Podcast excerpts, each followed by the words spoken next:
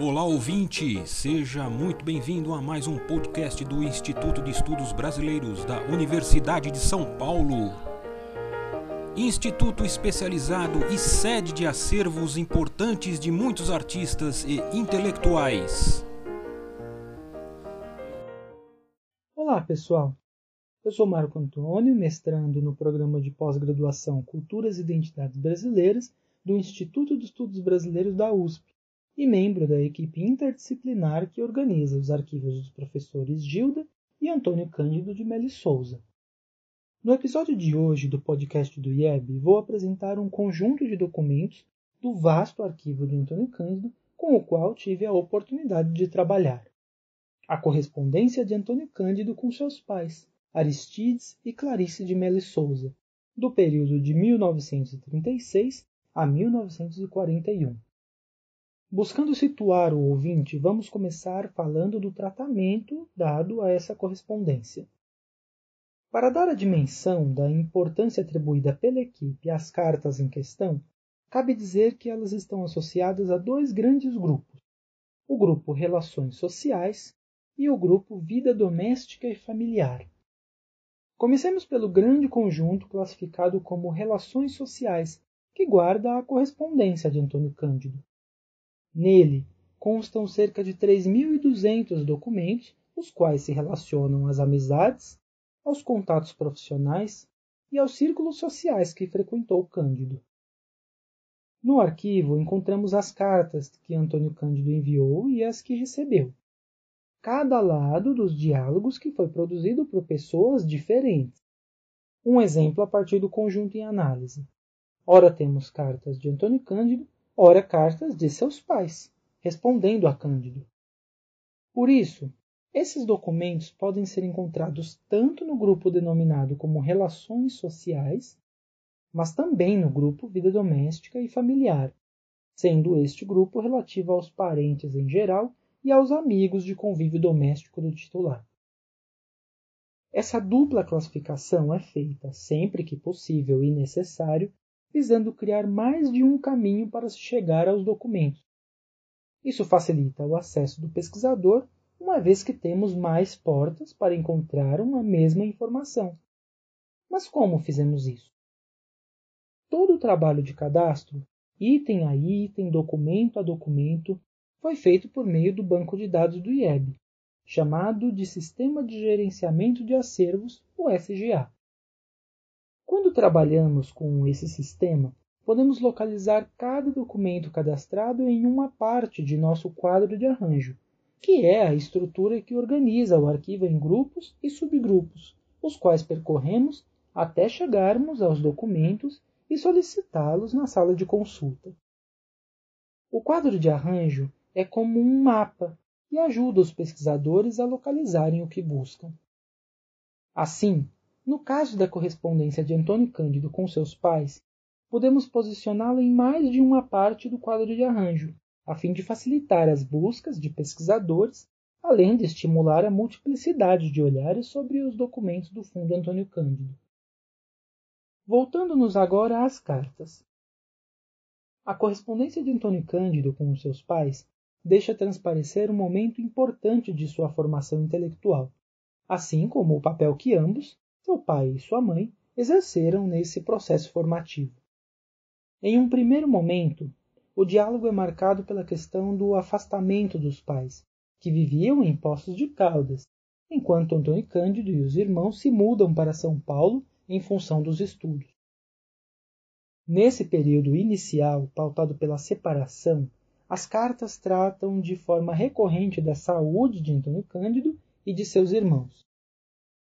O próprio Antônio Cândido nos dá uma amostra do peso dessa separação ao descrevê-la a Marcelo Hollenberg em entrevista, ainda inédita, documento este também presente no arquivo de Cândido, sob a guarda do IEB.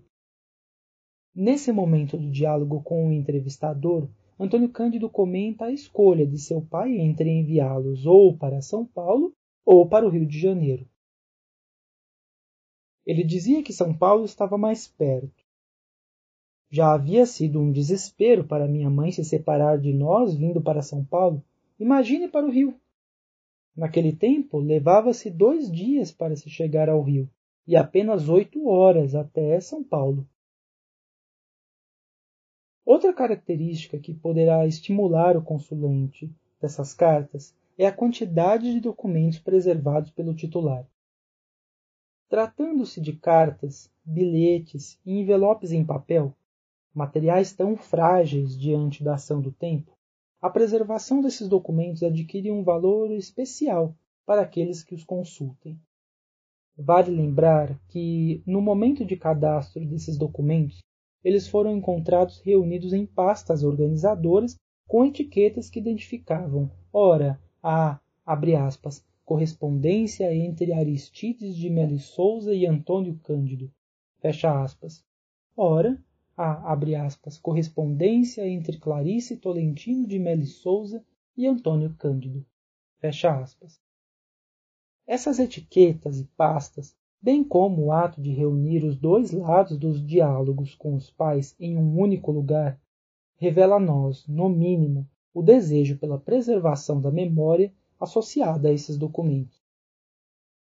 Em termos numéricos, de um lado temos as cartas com Aristides, sendo 26 do pai e 81 do filho, o que totaliza 107 cartas. De outro, temos as com Clarice, sendo 21 documentos da mãe e 93 do filho, totalizando 114 cartas. Vale lembrar que muitas das cartas acompanham seus envelopes, o que facilitou muitas vezes a atribuição ou confirmação das datas. Além disso, no conjunto, há cartas que são enviadas a ambos os pais, da mesma forma que há aquelas que são remetidas por mais de um dos filhos. Nesse sentido, podemos detectar potenciais destinatários e remetentes ocultos nos documentos. O que Antônio Cândido escrevia a um dos pais poderia ser lido pelo outro, podendo ainda conter demandas dos irmãos mais novos. Há cartas com caligrafias diferentes na frente e no verso, por exemplo. Assim, não é fácil delimitar as fronteiras dessa interlocução sendo mais adequado falarmos em uma correspondência com os pais do que delimitarmos os limites imprecisos do diálogo com um e com outro, mesmo que nossa classificação em separado marque a ordem original feita pelo titular da documentação. Uma das possibilidades de abordarmos essa correspondência será na coleta das leituras mencionadas e comentadas por Antônio Cândido. Podemos fazer isso refletindo sobre os diferentes caminhos que ele vai tomar nesse intervalo de tempo. E a partir disso pensarmos quais são os ecos dessas escolhas nas cartas. As leituras mudam? Em um primeiro momento, no ano de 1936, os exames preparatórios para a Faculdade de Medicina e as preferências pessoais dividem a atenção do jovem Cândido leitor em formação. Em um segundo momento, a partir de 1937, Antônio Cândido decide cursar tanto a Faculdade de Filosofia, Ciências e Letras como o curso de Direito do Largo de São Francisco. Isso trará novas referências para as cartas com os pais.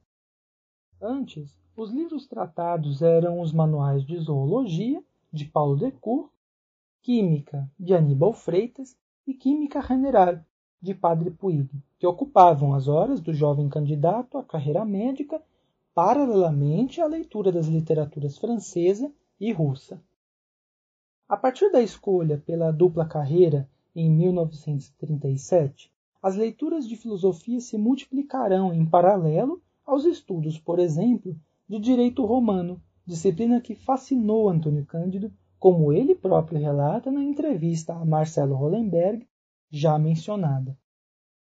Em uma das cartas, por exemplo, infelizmente sem data, mas que podemos supor ser de 1940, Antônio Cândido descreve gastos com livros citando as obras A Cidade Grega, de Gustave Glotz, e O Mundo como Vontade e Representação, de Arthur Schopenhauer, ambos em francês o Código Civil Comentado, de Clovis Bevilacqua, um curso de estatística, de Corrado Dini, e um livro sobre o filósofo Sócrates, de Georges Bastide. Vale lembrar ainda que essa correspondência testemunha os primeiros contatos de Antônio Cândido com Roger Bastide, Jean Mouguet e Cruz Costa, professores da Faculdade de Filosofia que terão muita importância para sua carreira como docente e pesquisador. Além das referências a leituras, o universo cultural de Antônio Cândido se expande por outros campos da arte, como a ópera, por exemplo. Daí lermos comentários seus a espetáculos como La Gioconda, de Ponchielli, o Guarani, de Carlos Gomes, e Giulio Cesare, de Handel. Há ainda outras referências que o ouvinte poderá descobrir ao visitar o arquivo do IEB após voltarmos à normalidade pós-pandemia, é claro. Enfim, o objetivo desse podcast foi apresentar ao ouvinte apenas alguns aspectos da correspondência de Antônio Cândido com seus pais. Portanto, encarem minha fala como um convite para que visitem o arquivo do IEB e travem contato vocês mesmos com esses documentos. Espero ter despertado curiosidade a partir do que falei e instigado perguntas também com o que não abordei aqui. Agora, só me resta dizer muito obrigado e até a próxima. Este podcast do Instituto de Estudos Brasileiros chega ao final. Esperamos que tenham gostado e em breve retornaremos com um novo assunto para você.